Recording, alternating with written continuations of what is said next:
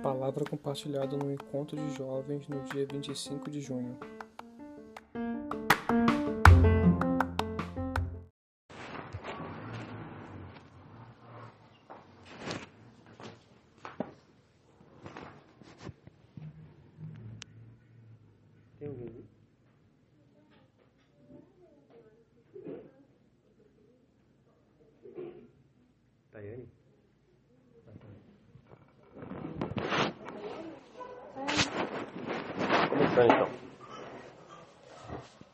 Tá se engasgando muito.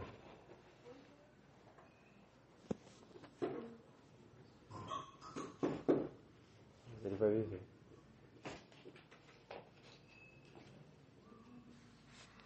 Bom, pessoal, tudo bem? Esse é o nosso último encontro falando sobre relacionamento com Deus. A gente falou sobre isso nos últimos encontros bastante. E achamos por bem mais um encontro para consolidar tudo que a gente falou e bater nessa tecla mais uma vez. Assim. É... E por que que a gente tem, tem dado tanta ênfase? Porque esse assunto é fundamental, assim, relacionamento com Deus, né?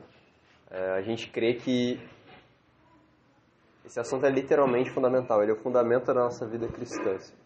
Quanto mais sólida e profunda for a nossa vida com o Senhor, melhor vai ser todo o resto que a gente é, é, tiver com Ele. E a gente precisa entender bem isso aqui para conseguir falar de outras coisas depois também. Então, vamos falar sobre isso ainda hoje. E a minha ideia aqui foi fazer um, uma revisão assim dos principais pontos que a gente falou. É até bom para quem ainda não, não ouviu as últimas palavras. Mas a ideia é que a gente saia daqui com muita clareza sobre o que, que a gente não pode esquecer. O que, que a gente falou que, cara, quando eu lembrar lá de 2022, do, dos encontros de jovens que tiveram no primeiro semestre, o que, que eu não posso esquecer, o que, que tem que estar claro. Então esse é o objetivo aqui, a gente sair com essas coisas é, 100%, 100 claras na nossa cabeça. E aí eu acho que é recomendável anotar, assim, quem puder ah, anotar, porque como eu vou passar por pontos, eu normalmente me perco, assim, quando eu ouço pregações que tem vários pontos. Daqui a pouco eu não sei mais se é o segundo ponto, o terceiro ponto. Acho que é ah, recomendável, e aí se tiver alguém que se sinta habilitado, capacitado pelo Espírito Santo para mandar depois do encontro de jovens um resumo, vai ser top também. Então vamos lá. Cara, eu fiquei muito feliz de falar sobre isso, assim, porque tem várias coisas que a gente vai ouvindo ao longo da vida cristã e que a gente vai esquecendo ao longo da caminhada depois de um tempo sem ouvir. Coisa que a gente já ouviu, assim, todo mundo já ouviu, mas vai passando o tempo e a gente vai esquecendo e vai aos poucos relativizando. E aí eu gostei de, de, de poder trazer esse assunto porque eu posso escrachar algumas coisas assim, para que fiquem bem claras e que depois a gente não possa dizer, ah, mas eu entendia diferente, eu tinha uma, uma outra visão sobre o assunto. E principalmente quando o tema é relacionamento com Deus, que cada um cria o, a sua verdade. Esse, esse, é um tema que cada um lida de uma forma. Assim. Eu tenho a minha forma de me relacionar com Deus. Eu, eu oro quando eu estou dirigindo, eu oro quando eu estou lavando louça.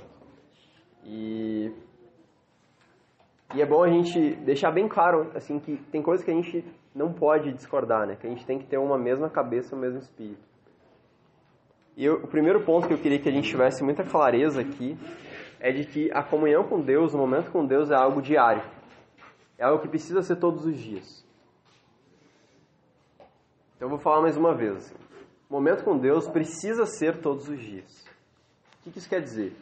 Todo dia eu preciso parar em algum momento e estar a sós com Deus, sozinho, com alguma qualidade nesse tempo. Né? Que não seja algo corrido, que eu vá me distrair, que eu esteja com o celular perto, mas que eu consiga estar eu e Deus ali. E esse é o certo. Assim. E qualquer coisa que a gente ouvir diferente disso, do tipo, ah, é, não precisa orar todos os dias, estar com Deus todos os dias, essas coisas não são o que a gente crê. Então é preciso deixar bem explícito o que a gente crê. Esse é o ideal. E eu acho que a gente falha muito nisso, cara. Assim, é uma coisa básica, mas a gente tem dificuldade de fazer. Tem dificuldade de estar todos os dias ali com o Senhor. E lembrando um pouco do último encontro, né, que eu falei muito sobre a figura da criança, é, nós podemos nos comparar com, com criança nesse, nesse quesito, porque a criança, se deixar ela brincando, ela nunca vai sentar para comer. Agora, o adulto, ele sabe que ele precisa sentar e precisa pelo menos almoçar, porque senão, depois, saco vazio não para em pé, né? A gente sabe disso. Todo mundo aqui sabe que precisa almoçar, que senão não vai dar conta de fazer as coisas que precisa fazer no dia. E a mesma coisa com a oração. A gente precisa estar com Deus, senão o nosso homem interior ele vai minguando, minguando, minguando. Então eu queria que meio que fazer isso tem que ser tipo um mantra assim. É, nós precisamos estar com Deus todos os dias, tá? É, e eu sei que às vezes os dias são corridos, assim, isso é, a gente vai falhar nesse assunto. E é normal que haja, haja falhas, mas a gente tem que saber que isso é uma falha, sabe? A gente tem que estar tá com um, um, o mesmo pensamento, uma mesma mente sobre isso, de que, cara, se eu passei um dia inteiro sem estar direito com o Senhor, beleza, amanhã eu vou corrigir, mas isso não é normal, isso não é para ser assim sempre. E o Senhor sabe, né? O Senhor sabe que às vezes vão ter dias que, cara, vai ser muito corrido, tu vai precisar ajudar alguém, tu vai se envolver mais no trabalho. Tem dias que eu no trabalho eu não consigo almoçar, literalmente almoçar, né? Falando de comida mesmo. Às vezes a gente não consegue almoçar. O Senhor sabe que momentos assim acontecem. Mas a gente, quando fica um dia sem almoçar, a gente sabe que aquilo ali não é para ser daquele jeito. A gente sabe que em algum momento vai precisar parar para ter uma refeição completa, adequada. E a gente está ali, tipo, na correria do trabalho, na, na correria para resolver alguma coisa. Mas a gente sabe que em algum momento, cara, eu preciso parar agora e me alimentar. Então a mesma coisa com a oração, a mesma coisa para estar com Deus, assim. É, não é para ser algo que acontece de vez em quando. E como é que a gente faz? A gente sabe, beleza, ouvimos isso. Aí amanhã eu não me organizo, não, não separo um tempo, não separo um horário, eu vou deixando para depois, para depois, para depois, e eu não tenho um momento com Deus. E aí, beleza, amanhã eu tenho. Aí chega no outro dia, não consegue também. E o que, que nós nos tornamos? A tendência natural é que a gente caminhe para ser tipo cristãos que tem momentos com Deus de vez em quando. A gente de vez em quando separa um tempo para estar com o Senhor, com qualidade. Normalmente quando acontece uma coisa ruim, ou quando a gente está muito feliz com alguma coisa, aí a gente, não, agora eu preciso orar, preciso tirar um tempo bom de oração. Mas isso se torna um evento, se torna algo à parte, assim, uma, uma exceção e não a regra. E a nossa regra precisa ser estar com o Senhor sempre, mesmo quando a gente está bem. Esse, esse deveria ser o nosso normal. E a gente só vai conseguir fazer isso se nós tivermos essa cabeça de filhos crescidos. Mas nós não temos essa cabeça de filhos crescidos, nós temos cabeça de filhos pequenos. Que o pai precisa pegar e falar, filho, para, agora não é mais hora de brincar, agora é hora de comer. Aí a criança, tá bom. E come. Aí depois termina o chuveiro, sai correndo para brincar de novo. E a gente é assim, inquieto, né? Quer fazer tudo ali e não para para estar com o Senhor. Então, eu queria deixar é, que isso não fosse algo. Ah, o que, qual é a tua opinião sobre esse assunto? Não é para ter opinião. Todos nós temos que concordar com. Estar com Deus é algo para se fazer todos os dias. Se você não está fazendo, você está, beleza, está errado. Mas deveria estar fazendo. Deveria estar buscando isso. Deveria estar perseguindo isso. Poxa, eu ainda não consigo, mas eu quero. Eu sei que é errado, eu quero. Eu estou buscando. Eu não consigo gastar todo esse tempo, me distraio, eu tenho dificuldade de A, B, C, D. Mas é, é tipo um alvo da minha vida. Tá bom? Então, acho que esse ponto ficou claro aí para nós. Como é que a gente ensina uma criança? Agora eu tô com filho, né? E aí eu tô prestando mais atenção em umas coisas que eu não prestava. Como é que a gente faz uma criança se interessar pela comida? A gente fica comendo na frente dela, falando, hum, que gostoso esse papá, coisa boa, pode comer, filho. E a criança vê aquilo, ah, então esse aqui é para eu comer também. Aí a criança assimila a informação e a gente vai, agora todo mundo vai sentar e vai comer, tá bom, filho? Bota a criança na mesa, tem todo, todo um esquema, a Júlia é toda cheia dos esquemas. E e tem até desenho para isso, né? Tipo, na minha época era o Popeye, que as crianças vinham, elas criavam uma ligação com o personagem ali e viam, caramba, o personagem é forte, é legal, porque ele come o espinafre. Aí ele consegue ser forte e consegue fazer as coisas, então eu vou comer também. Tipo, toda, hoje em dia, uns vegetal vivo, assim, que a criança fica vendo um morango, uma beterraba, sei lá. É uma coisa meio até esquisita. Mas tu vê que existem essas ilustrações lúdicas para mostrar para a criança que ela deveria ser introduzida a, a, uma vida mais adulta, né? Que ela vai passar a se alimentar e tal.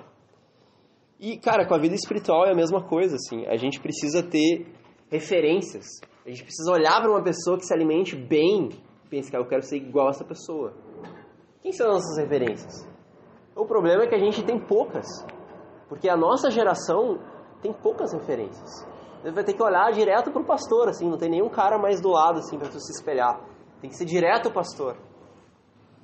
E faltam pessoas para a gente olhar e falar, cara, como é que eu faço para buscar Deus? Como é que eu faço para ter um coração que pega em fogo? E a gente fica meio sem saber para onde olhar. Eu queria dar para vocês algumas referências rápidas e simples assim.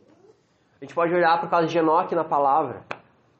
Enoque foi um cara que ele ele andou com Deus, ele foi o primeiro assim que a Bíblia fala que se destacou. E o cara foi tão fora da curva que Deus tomou Enoque. Enoque não passou pela morte. A Bíblia fala que ele foi. É, Deus pegou ele para si. Então o cara ele conseguiu, acho que o maior proeza que dá para conseguir assim. Ele conseguiu ser pego por Deus. Como é que o cara conseguiu fazer isso? Ele tinha tanta intimidade com o Senhor que o Senhor desejou tê-lo para si. Eu acho que isso deve ser, não tem como. Como é que tu consegue um. Ele zerou a vida, assim. Não tem como ser melhor do que o cara conseguiu que Deus pegasse. Pô, cara no céu vai tirar onda, assim. Então, é, Enoque é um caso que a gente pode olhar. O cara não tinha Bíblia, ele, é, ele foi um dos primeiros homens e ele já era um homem que andou com Deus. A Bíblia fala que ele tinha... É, a ideia de andar, né, é, uma, é um estar próximo continuamente. Não é que Enoque fazia o devocional. O Enoque sabia estar com Deus. Ele sabia gastar tempo com Deus.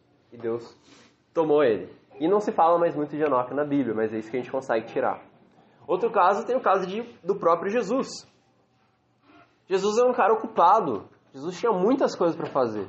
Imagina a vida de Jesus. Todo mundo, mestre, me cura, mestre, pode adulterar se for assim, se for assado, mestre, eu vou te seguir, só deixa eu enterrar meu. Várias pessoas falando várias coisas para Jesus e Jesus lá no meio da multidão, sempre cercado. E Lucas fala que Jesus se é, se deixava sozinho para orar, ele se retirava, ele era solitário. Ele estava no meio das multidões, mas ele também sabia a hora de se ausentar. Não, peraí que eu vou, eu vou no banheiro. E aí todo mundo acha que tu está lá no banheiro, ficando um tempão lá, e tu está orando. Jesus fazia isso. Ele, ele não, não precisava se justificar, ele falava, não, eu, eu preciso ficar sozinho. E os discípulos notavam isso, notavam que Jesus sabia separar um tempo que ele precisava estar com o Pai. E Jesus era o cara que mais sabia gastar bem o tempo dele. Ele estava, ele era Jesus, né? Ele estava tipo pregando o evangelho, curando os enfermos, instruindo o povo. E mesmo Jesus se separava dos outros. Então, se Jesus fazia isso, como nós vamos nos achar fortes o suficiente para não fazer? Se o próprio Jesus fazia. E no último encontro, não sei se foi no último, mas eu sei que eu já li um texto do Jonathan Edwards, mas eu vou ler de novo porque é muito bom e é um exemplo também para nós. E o texto diz assim: é uma citação de um cara que foi um grande pregador americano no século XVIII, já morreu, mas é um cara assim fora da curva, fora, um cara mais moderno, assim, né, tempo bíblico, e, e é fora da curva. Olha o que ele fala no, na citação dele, uma citação tranquila assim do Jonathan Edwards. Eu tinha anseios muito intensos na minha alma por Deus e Cristo e por mais santidade com que meu coração parecia estar cheio a ponto de se partir. Passei a maior parte do tempo pensando em coisas divina, divinas ano após ano. Cara, o cara. A coisa que ele mais fez no tempo livre dele, nos últimos anos, foi pensar em coisas divinas. Imagina conversar com esse cara. Imagina só sentar do lado dele, assim. Devia ser muito legal sentar do lado do, do Jonathan Porque era um cara que estava o tempo todo ali, conectado com o Senhor, pensando no Senhor, pensando em coisas divinas. Chega E aí, Jonathan, qual foi a coisa que tu mais fez nos últimos anos aí? Jogou bola, viu série?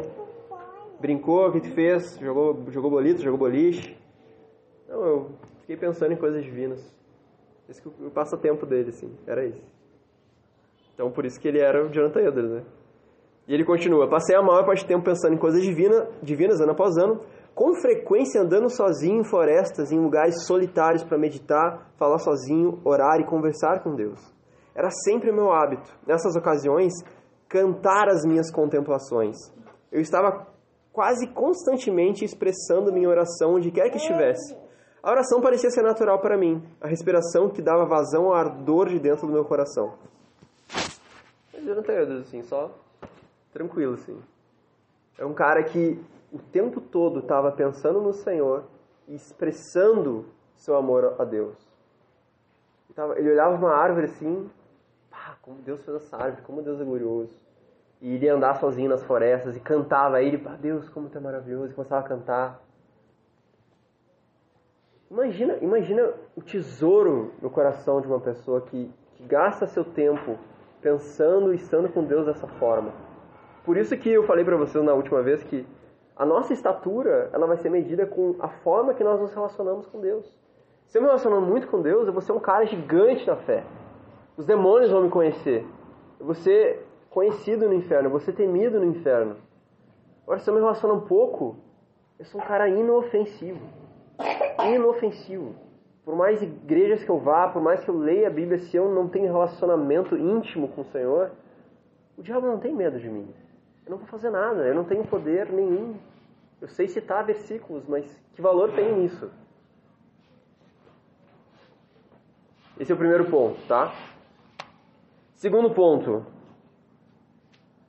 nós precisamos viver em espírito de oração. Então, eu, eu, eu falei muito aqui sobre ter um tempo com o Senhor, ter um tempo com o Senhor, ter um tempo com o Senhor. E eu não quero deixar de lado o espírito de oração, o estar sempre conectado com Deus. Não é só sobre separar um momento do dia focado em Deus. E aí vou dar um exemplo. Eu namorei à distância, né? E, mas, mas mesmo vocês não tendo namorado à distância, vocês vão entender o que eu quero dizer. No início do dia, eu mandava uma mensagem para Júlia. Ah, bom dia, tudo bem, dormiu bem e tal, puxando assunto eu iniciava uma conversa com ela. E ao longo do dia eu ia fazendo diversas outras coisas, mas eu sabia que meu celular estava ali e que ela ia me respondendo ao longo do dia. E que eu ia falando com ela ao longo do dia. E quando chegasse a hora de dormir, eu ia me despedir. Eu ia falar boa noite, tudo bem, blá blá blá blá. É uma conversa que se inicia quando eu acordo e termina quando eu vou dormir. Isso é um exemplo esdrúxulo, assim, para a gente pensar na vida com o Senhor. A nossa o nosso espírito ele tem que estar conectado com Deus como se a gente estivesse iniciando uma conversa com Ele no início do dia. E eu vou ficar ligado ali. O que é a oração separando um tempo? É aquele momento como se estivesse falando no Skype, como se estivesse ligando para a pessoa. É um momento totalmente dedicado. Tu está fazendo só aquilo. Mas ao longo do dia, cara, eu, quero conhecer minha noiva, preciso falar com ela. Eu vou falando, eu vou trocando mensagens, eu mando um áudio, manda um meme, manda uma piada, porque eu tenho que me relacionar com ela. A mesma coisa com o Senhor. Então, pô, já estava difícil ter um momento para Deus. Pois é, mas tem mais essa. Além de ter um momento com Deus, você precisa estar 100% ligado no Senhor. E não chegar lá, Deus, é isso, isso, isso, isso, isso, fechou, tchau, até, até amanhã. Deus não quer isso. Deus quer acesso total a gente, a nossa vida. Como é que o Espírito Santo vai falar tem aquelas histórias, né? A pessoa tá tomando banho, o Senhor falou comigo. Cara, como é que isso vai acontecer contigo se tu não tá pensando em Deus? Se tu não tá minimamente conectado com Ele, pensando nele, adorando de alguma forma. Eu não quero, tipo, falar uma coisa surreal que você fica, mas isso é impossível de fazer. Eu sei que tem, tem vezes que não dá, tem vezes que você tá pensando no trabalho, você tá pensando literalmente numa conta. Não tem como pensar em Deus ao mesmo tempo que eu penso numa conta, eu sei. Eu tô dizendo que, para onde teu pensamento corre quando ele tá livre? Para onde que ele se refugia? Onde está o teu prazer, sabe? Eu não tenho dúvida que o prazer desses homens estava no Senhor. Eles, eles voltavam correndo para lá. Davi fala uma coisa, eu vou pedir para Deus que todos os dias eu possa estar aqui. É um desejo por, por Deus, sabe? E se a gente não deseja, a gente não vai ter. Uma vez perguntaram pro George Miller quanto tempo ele orava por dia. E aí o George Miller falou assim: Ah, eu oro algumas horas todos os dias. Já começou assim, né? Eram umas horas, assim, de boa, assim, umas horas. E... Mas ele fala assim, e ainda vivo em espírito de oração. Oro quando ando, enquanto deitado e quando me, levo, e quando me levanto. Ele fala assim, não é só que eu oro muito tempo, eu tô, sempre ali, sabe? E eu me lembro do texto de Deuteronômio, quando Jesus, Jesus não, né? Deus está dando a lei. E ele fala assim, vocês não podem se esquecer disso. Escrevam nos umbrais das portas. Falem disso, inculquem na cabeça dos filhos de vocês. Falem quando sentarem no sofá, quando estiverem andando pelo caminho, quando se sentarem, quando se levantarem. Escrevam pulseiras assim, para vocês não, não esquecerem da palavra. É como se Deus estivesse falando assim, cara, o inimigo vai tentar roubar de vocês. Estejam o tempo inteiro atentos. Preguem essas verdades para vocês todos os dias. Quando estiverem andando pelo caminho. Daí eu fico imaginando o Edwards andando, falando sozinho assim. Mas é isso que Deus espera, sabe? Deus espera que a gente seja meio maluco mesmo. Meio, cara, eu não posso esquecer das coisas que o Senhor falou. Eu tenho que me apegar a essas verdades com mais força. Eu preciso lembrar, eu preciso lembrar daquilo que me traz esperança e pôr minha alegria nisso. Porque se eu estou andando pelo caminho pensando no Flamengo, cara, tua alegria está no Flamengo, que horror. Quando o Flamengo perder, tu vai ficar arrasado, acabou tua alegria de viver. Isso para qualquer coisa, tá? Tô dando só um exemplo, mas pode ser a profissão, pode ser teu amigo, pode ser tua escola. Onde é que tá o teu prazer, sabe? Se tiver nessas coisas, cara, no, no limite, assim, tu vai morrer e vai perder essas coisas. Então esse é o segundo ponto. É, momento com Deus é diário e precisamos viver em espírito de oração. Então já foram dois, são só quatro, tá? Tipo, para não ser muito mesmo, pra gente lembrar. O terceiro, o terceiro é muito bom. E se alguém não entendeu o terceiro, me procura depois, procura alguém, tá? Porque é importante que todos entendam isso. Tudo começa no secreto.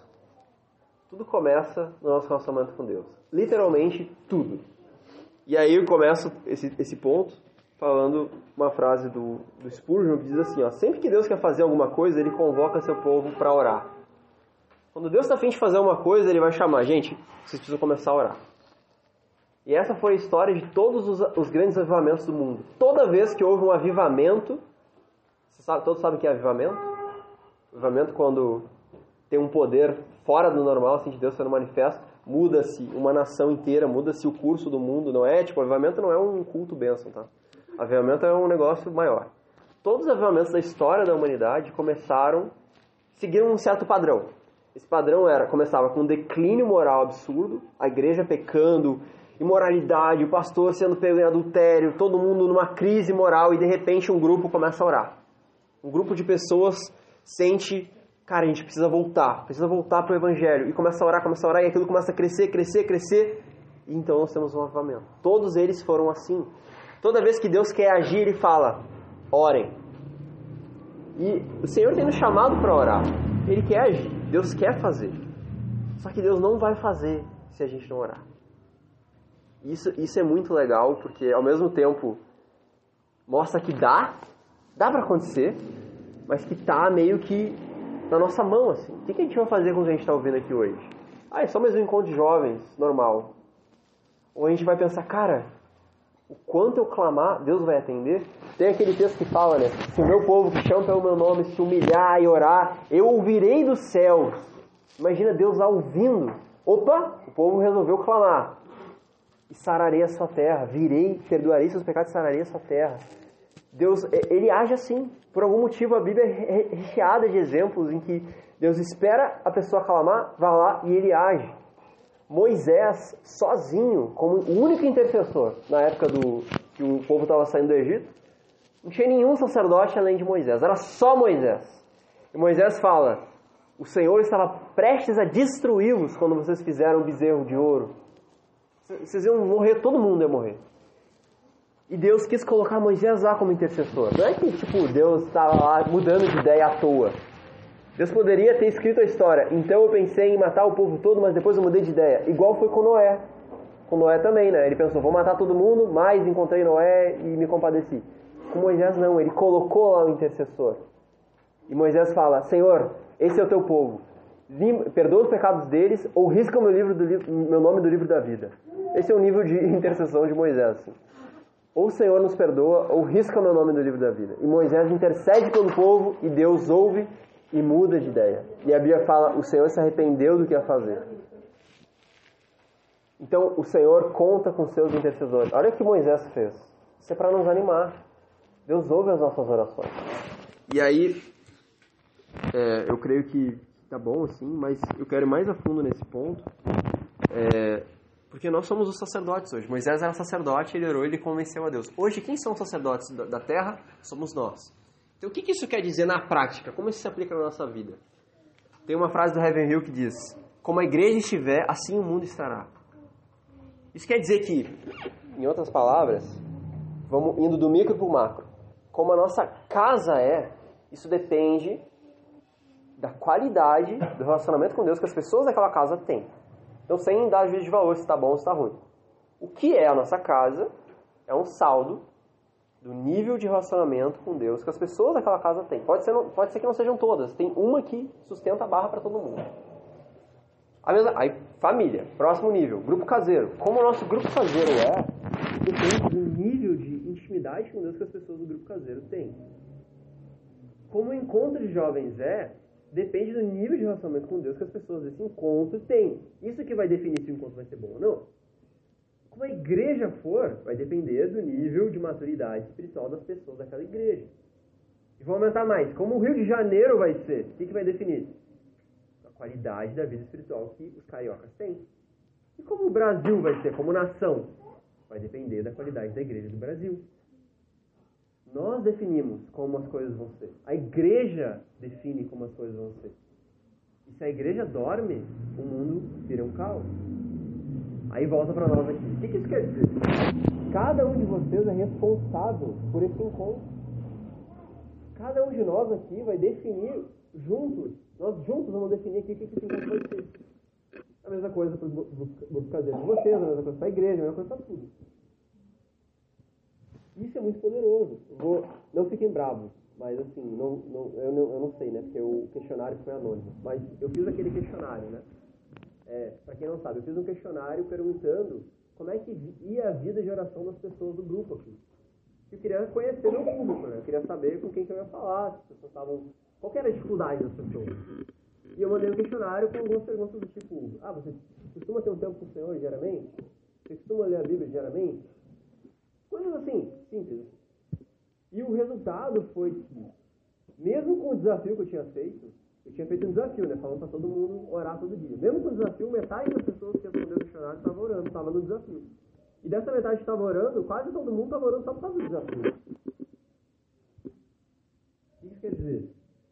Isso quer dizer que a gente não ora. Quer dizer que a gente não sabe orar. E olha que grande parte do grupo é formado pelas pessoas que organizam o grupo.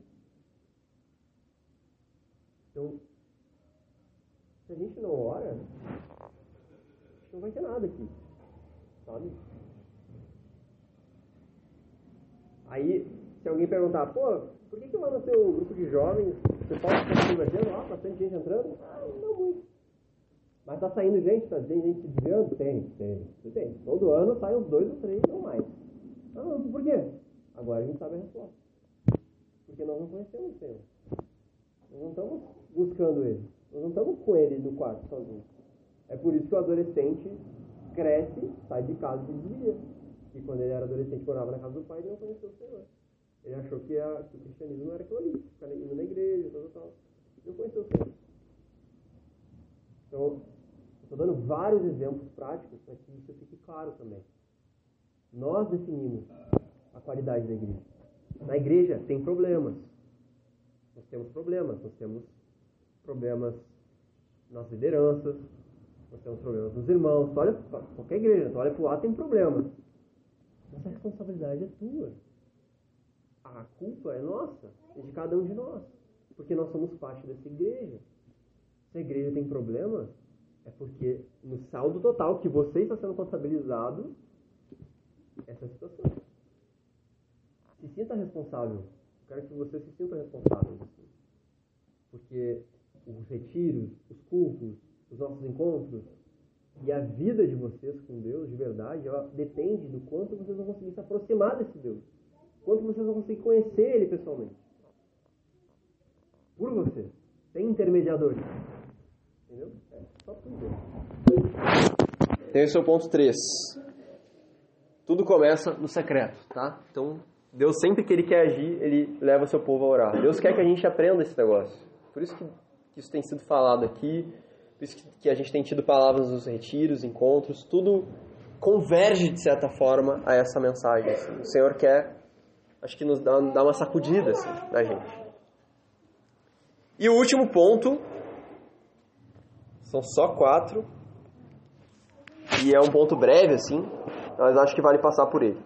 Nós só vamos conhecer o Senhor verdadeiramente tendo intimidade com Ele. Eu, sei que eu, eu acabei indiretamente falando isso já na minha fala ao longo dos outros pontos, mas reforçando especificamente isso, assim. É, quando eu era criança, eu ouvia muito essa pergunta assim: Você conhece Deus? Quando a gente queria saber se alguém era crente, a gente perguntava assim: Você conhece Deus? Uma pergunta engraçada, né? Você conhece Deus? Tipo assim. E era uma pergunta comum, assim, que os crentes costumavam fazer, pelo menos lá em Porto Alegre. E essa, eu acho essa pergunta ela é profunda, assim. Quem que pode levantar a mão e falar, eu conheço Deus? Eu conheço Deus. Eu, eu, eu, eu levantaria com temor a minha mão, assim, pra falar, eu conheço Deus. Porque, às vezes, a gente, não sei quantos aqui já tiveram essa experiência, assim, você acompanha alguém pela, pela internet, sei lá, um cara que você gosta do Instagram, do YouTube, você fica vendo ele por muitos dias, daqui a pouco parece que a gente conhece essa pessoa. De tanto que a gente ouve ela falar, tipo, já sabe quais as piadinhas que ela faz, já sabe qual é o jeito dela, os trejeitos. A gente sente que conhece. Mas a gente não conhece de verdade. Por quê? Porque a gente só conhece uma pessoa estando com ela sozinho. Por exemplo, como é que vocês fariam para me conhecer? Vocês podem perguntar para minha esposa sobre mim, vocês podem perguntar para as pessoas aqui sobre mim, vocês podem ler uma biografia minha, que ia ser bem curta, né? Mas poderiam ler. Poderiam, cara, vocês não iam me conhecer de verdade. Qual é a forma que tem de conhecer o Gustavo? É sentando na minha frente falando, e aí, Gustavo, o que, que você gosta de fazer? O que, que você não gosta? Que, que fruta tu gosta? Que, sei lá, se você pudesse ser um animal, que animal você seria? Sabe? Perguntando milhares de coisas. É assim que vocês iam me conhecer de verdade. E não tem como conhecer o Senhor de outra forma a não ser essa. A gente ouve falar de Deus a vida inteira, lê sobre Deus a vida inteira, ouve pregação e tal. Uma coisa é ouvir falar sobre Jesus, outra coisa é falar diretamente com Ele. Uma coisa não substitui a outra. Esse é um problema de muitos pastores, sabia? Pastores às vezes têm dificuldade com a, com a sua intimidade com Deus porque eles ficam tomados de trabalho pastoral e eles têm dificuldade, às vezes, de parar um tempo para estar com o Senhor no dia. Então veja, nem o trabalho pastoral substitui o momento que você vai estar, você e Deus, você buscando o Senhor. Eu queria dizer isso. Não tem como, como conhecer Deus de outra forma. Não tem nada que. Nossa, mas eu, hoje, hoje eu tive, já tive dois encontros, eu vi palavra, já fiz discipulado. Precisa orar? Precisa, precisa porque uma coisa é uma coisa, outra coisa é outra coisa estar envolvido em atividades que têm a ver com ele não é a mesma coisa que estar pessoalmente com ele. Beleza? Está claro esse ponto? Ótimo. Então, gente, foram quatro pontos. Recapitulando. Primeiro, precisamos de um momento diário com Deus. Precisamos viver em espírito de oração. Tudo vai começar no nosso secreto. E a gente só conhece Deus de verdade se relacionando com Ele. Cara, se a gente souber isso aqui, concordar com isso, eu acho que já valeu em muito esse tempo que a gente gastou falando sobre relacionamento com o Senhor. Que esse questionário, a resposta desse questionário, não seja uma realidade. A gente não pode se conformar com isso. Assim, eu fiquei muito triste quando vi as respostas. É, é um sinal de que nós não conhecemos o Senhor. Como, como congregação assim de, de jovens, né? Falando nós, eu, quando falo nós, eu estou falando tipo assim, na, a igreja jovens Rio de Janeiro aqui. Precisamos investir nisso. Se preocupem com isso, invistam tempo nisso. Procurem referências na Bíblia de pessoas que mandam bem nesse assunto. E cara, se não estiver achando referência entre nós aqui, não tem problema, procura quem já morreu. Quem já morreu, vocês vão ficar chocados com a qualidade de vida espiritual das pessoas, de muitos irmãos nossos que já morreram. E eles não estão aqui, né, para ficar apontando o dedo na nossa cara. E aí a gente fica confortável fica confortável porque muitas vezes, infelizmente, o ambiente nos puxa para um, um, uma média mais baixa. Mas se coloque numa régua com todos os homens da história da igreja, que você vai ver, vai, vai poder fazer uma análise mais fria, assim, do quanto de devoção você está tendo. E para terminar, eu queria dar, na verdade, assim, ó, tudo isso que eu falei até agora, meio que foi de última hora que isso acabou sendo colocado no cronograma.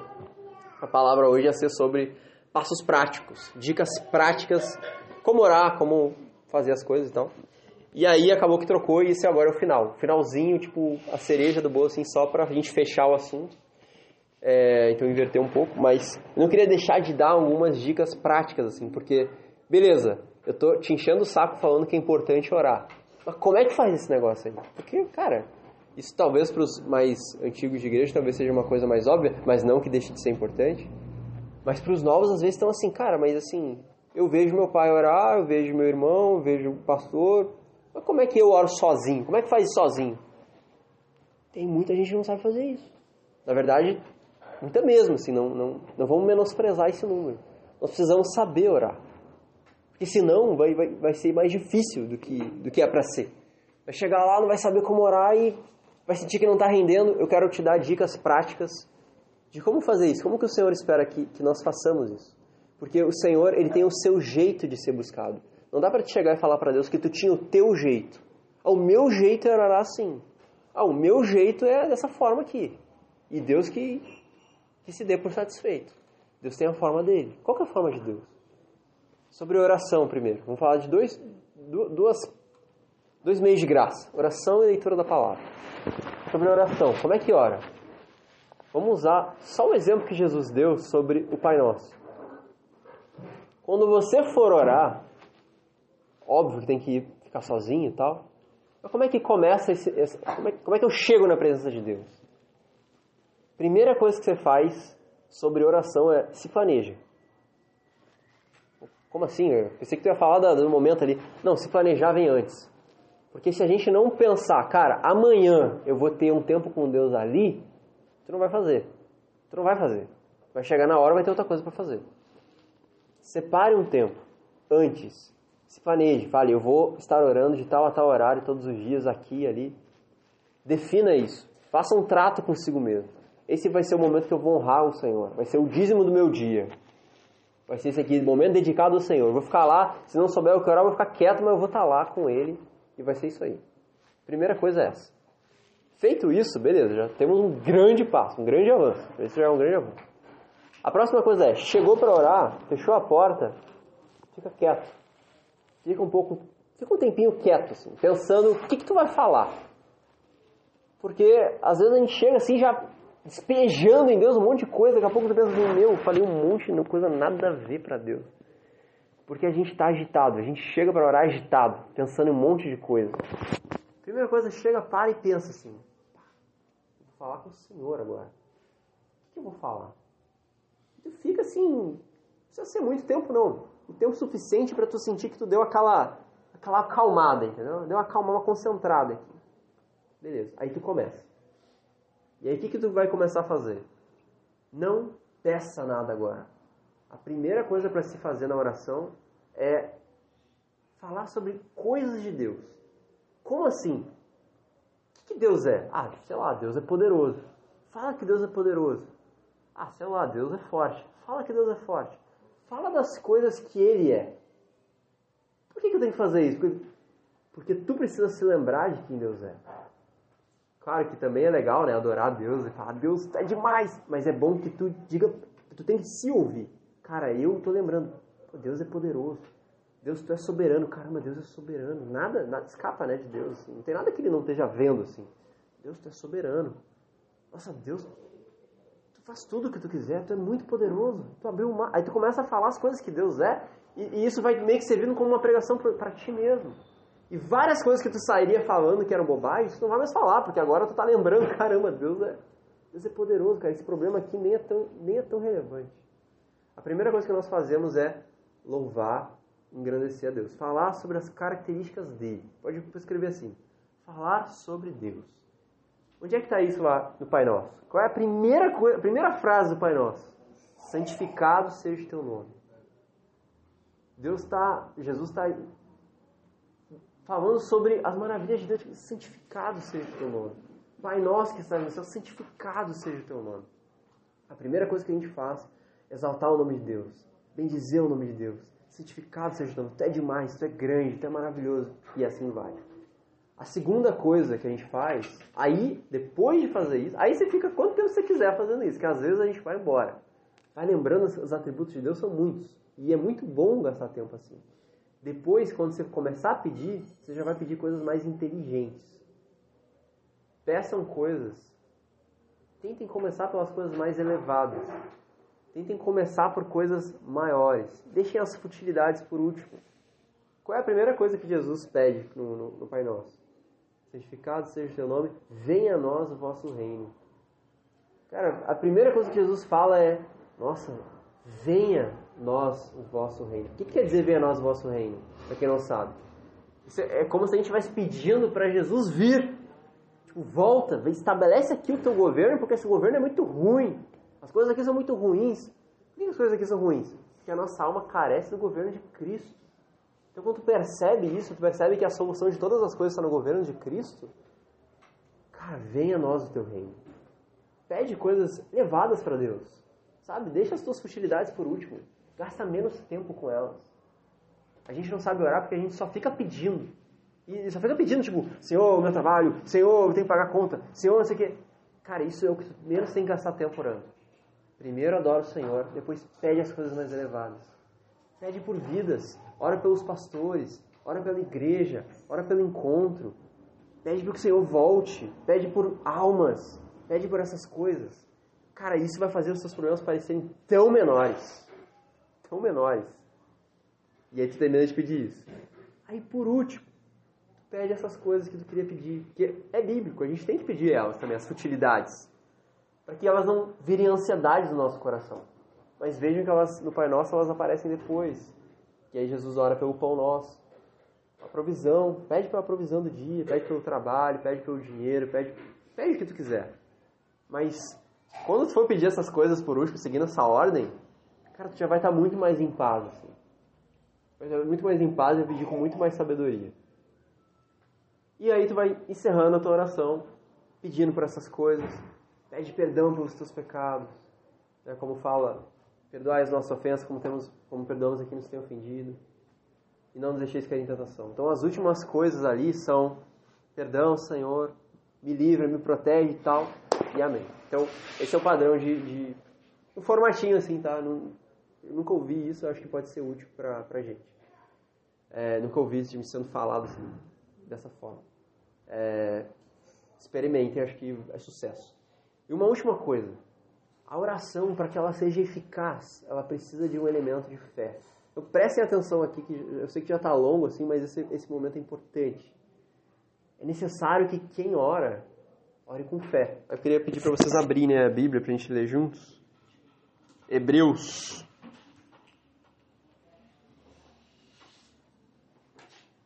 Hebreus 11, 6.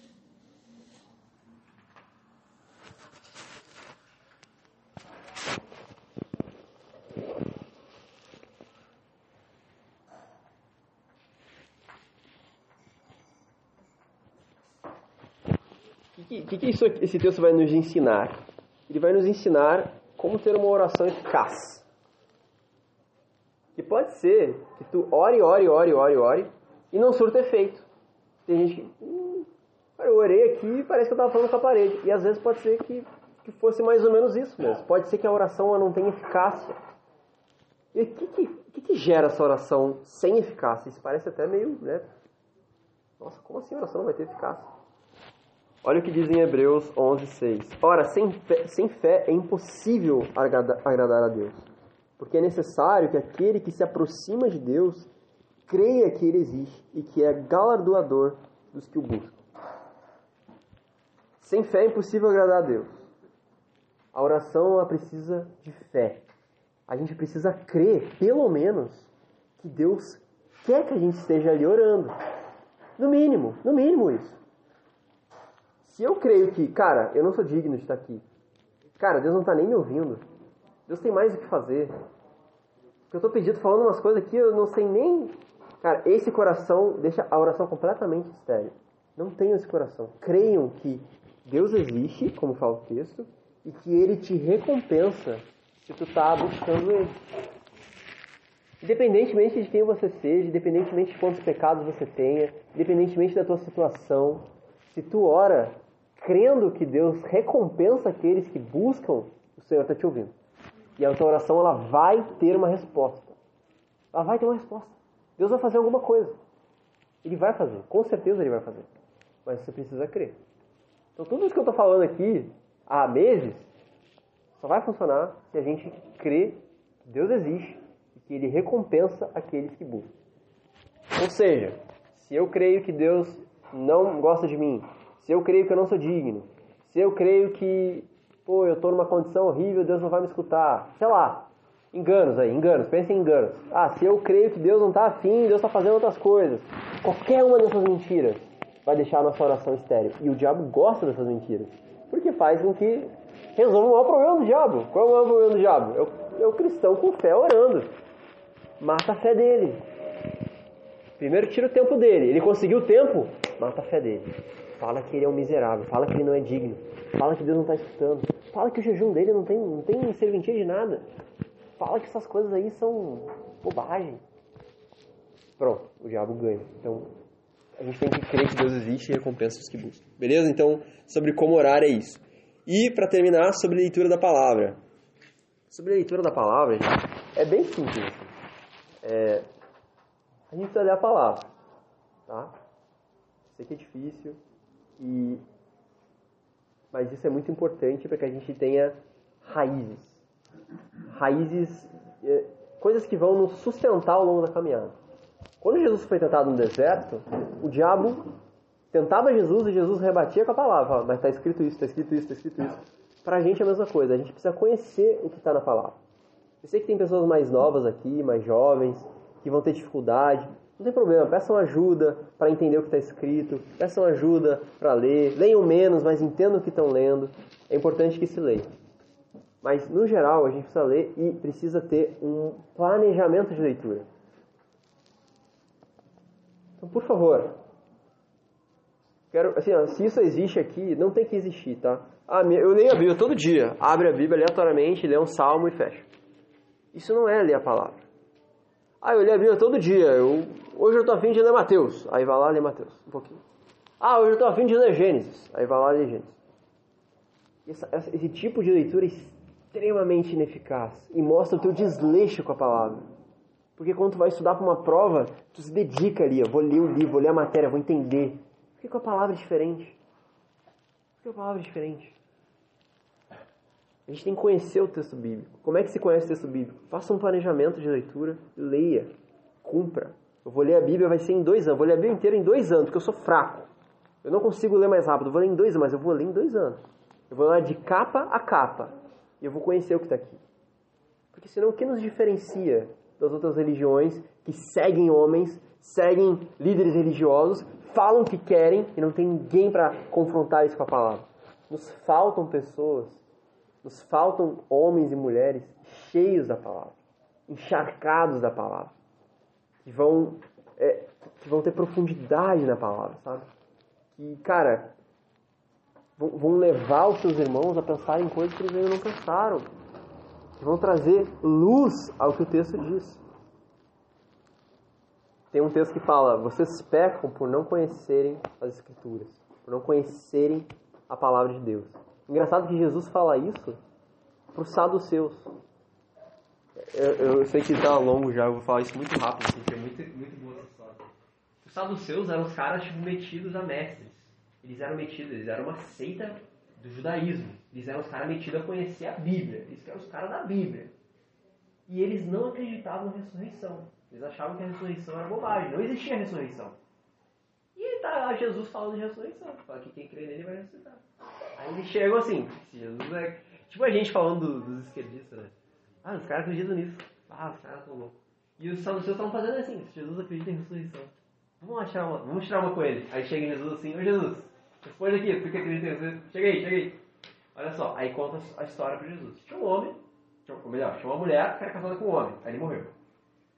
Aí, uma, o irmão dele assumiu ela, que essa era, era a lei mosaica. Aí ele também morreu.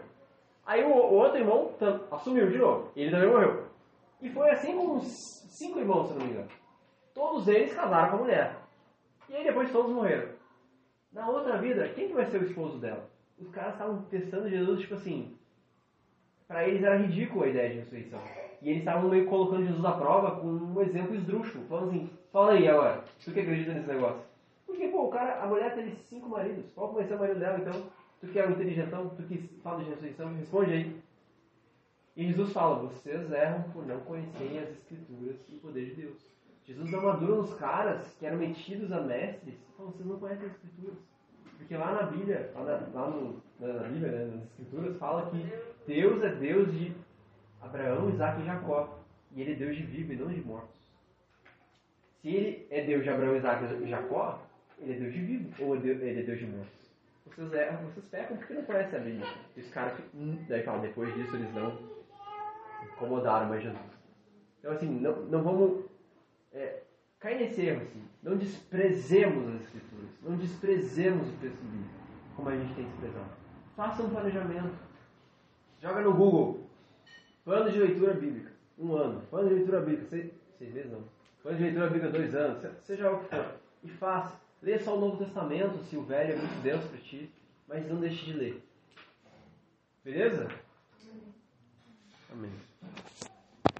Senhor, obrigado, Senhor, é, por esse encontro, obrigado pelo que tem falado conosco, Senhor. Eu quero pedir, Senhor, por essas vidas aqui, pedir por cada jovem, Senhor, que, que tem escutado, que tem sido exortado. Senhor, desejo do meu coração para essa juventude é que eles encontrem prazer na Tua palavra, é que eles encontrem o seu prazer em Ti, Senhor. É que eles gastem lágrimas diante do Senhor diariamente, semanalmente, que eles se derramem ali, Senhor, e que ninguém veja, só o Senhor, porque se só o Senhor vir, o Senhor recompensará.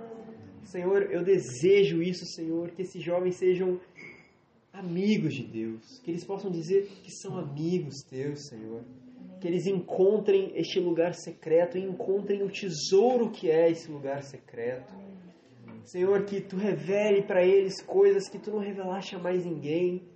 Que eles escutem essas coisas e, e, o coração deles se encha de vontade de experimentar, vontade de ir lá, entrar no quartinho, fechar a porta e falar ao Senhor em secreto. Que escutem em secreto e recompensa.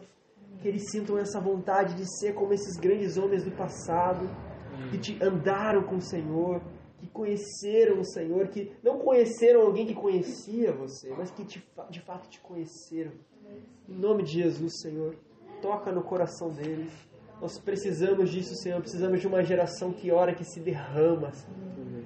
Quero meus irmãos com os corações inflamados, Senhor. Eu quero que eles sejam sedentos por Ti, Senhor. Eu quero olhar para eles e ver essas vidas que anseiam pelo Senhor como a corça anseia pela fonte das águas, que almejam estar contigo e não trocam isso por nada, Senhor. Ó oh, Deus, tu sabes, Senhor, como como como, Senhor, as coisas podem mudar se só isso mudar.